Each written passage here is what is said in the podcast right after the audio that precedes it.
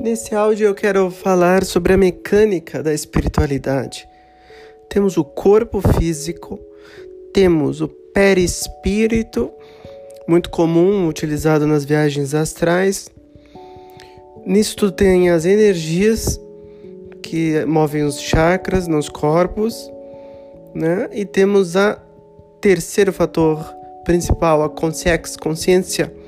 Ela sim é energia bolinha de luz que adentra os corpos, o menos sutil, espiritual, e o denso, corpo físico, que precisa aqui estar, né? Esse período, nós estamos no período somente em, em que estamos acordados, algumas horas, depois perispírito para o campo dimensional da viagem astral, da saída do corpo,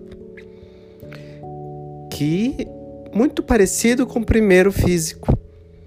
Então, as pessoas comumente veem espíritos que são parecidos com a forma da última vez.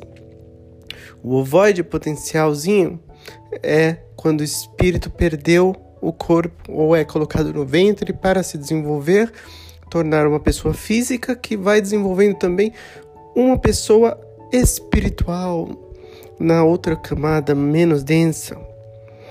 Os monstros, demônios são imperfeições da plasmagem daquele, daquela consciência, daquele monstro, né, que está então doente ou raivoso e que começa então plasmar, alterar a capacidade desse perispírito. Gratidão.